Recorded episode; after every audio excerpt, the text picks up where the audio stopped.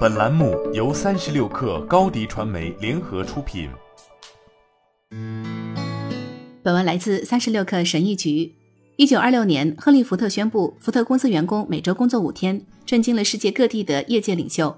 福特当时写道：“就像在美国，八小时工作制为我们开辟了一条通向繁荣的道路，每周五天工作制将为我们开辟出一条更繁荣的道路。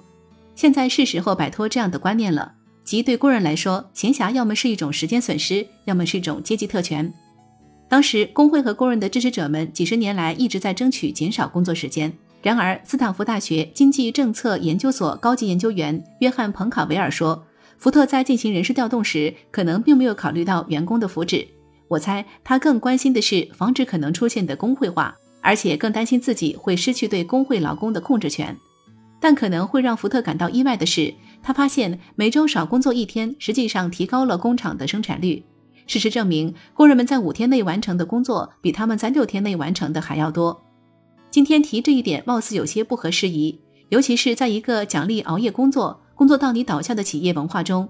但一个多世纪以来对工作环境的研究都得出了同样的结论：工作时间越长，强度越大，并不意味着工作效率越高，反而会让你的工作更糟。最近发表在《工业与劳动关系评论》上的一项研究，分析了2010年至2015年欧洲5.2万名员工的数据。研究报告的作者是伦敦卡斯商学院战略高级讲师汉斯·弗兰克·科特和 ESCP 欧洲商学院管理学助理教授阿基罗·阿夫古斯斯塔基。ESCP 欧洲商学院在欧洲各地均设有分校。他们发现，较大的工作强度实际上阻碍了职业的发展，努力工作似乎没有任何好处。不过，弗兰克·科特说，高强度工作对工作效率的负面影响可以通过一些补偿方式来消除。他说，如果你对如何工作以及何时工作有一定的自由裁量权，这可能会减少过度工作带来的一些负面后果。因此，最不利于提高生产效率的环境是那些压力很大且无法自由支配工作方式和工作时间的场所。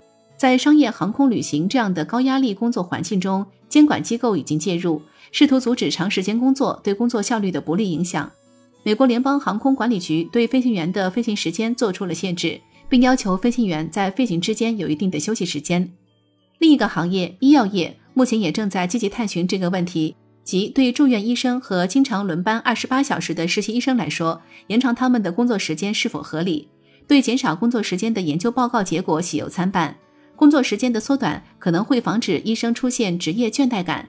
但我们尚不清楚这一做法是否能提升工作效率和改善病人的健康状况，以及是否会影响到医生的培训和学习。田纳西大学医学院医学教授兼医学院学生教育副院长穆克塔潘达说：“我们真的在寻找更多的数据，看看精力消耗和效率、健康文化和自我价值之间的最佳平衡点是什么。尽管有证据表明努力工作不一定会有回报，但要改变这一想法并不容易。”如果你努力工作，理论上你可以取得伟大的成就，但并不是说努力工作就一定能取得成功，因为你听到的都是已经功成名就的人的说辞。这就是为什么人们对我们的发现感到惊讶。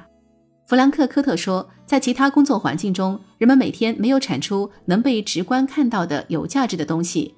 员工的工作效率很难通过工作时间以外的任何东西来评估。如果我的产出是按小时来计费的，我如何让你相信我在做有价值的事情？我会告诉你，我工作了很长时间。然而，这曲解了工作的意义。医学教授潘达说，在医学领域寻找最佳出路的过程中，也需要考虑到这种灵活性。他表示，我们是在与人打交道，我们必须能够考虑到灵活性。人们有不同的工作压力，为每个团队提供最好的工作环境，可能就是我们所需要的。好了，本期节目就是这样，下期节目我们不见不散。新媒体代运营就找高迪传媒，微信搜索高迪传媒，有效运营公众号、抖音、小红书，赋能品牌新增长。